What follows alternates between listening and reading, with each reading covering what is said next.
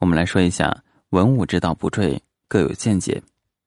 周文王重卦使八卦发展为六十四卦，同样基于当时的需要，并不是文王贤德，登高一呼，大家就会群起响应。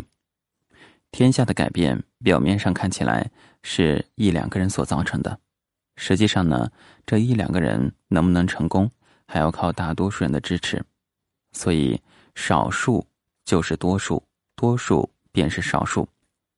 少数服从多数和多数服从少数，不能用二分法的思维来加以分别。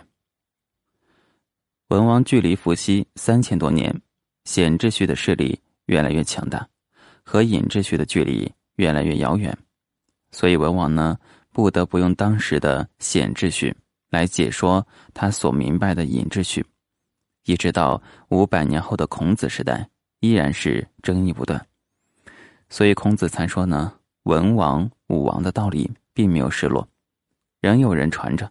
不过贤人记得大用的道理，不贤的人记得小用的术数，各有见解，也各有不同的用途。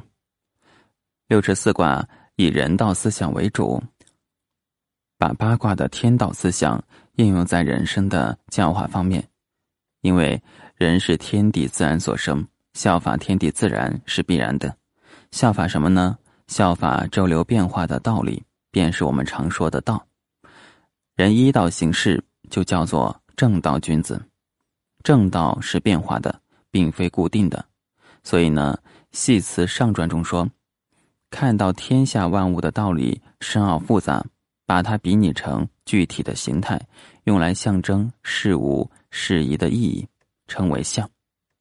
看到天下万物的运动变化，观察事物汇合变通，用来推行典章礼仪，透过六十四卦三百八十四爻的爻辞来判断事物的吉凶，叫做爻。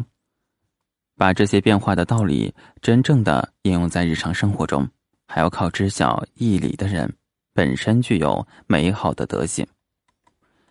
好，我们下一章来说一说天地万物只有一个道理是怎么回事。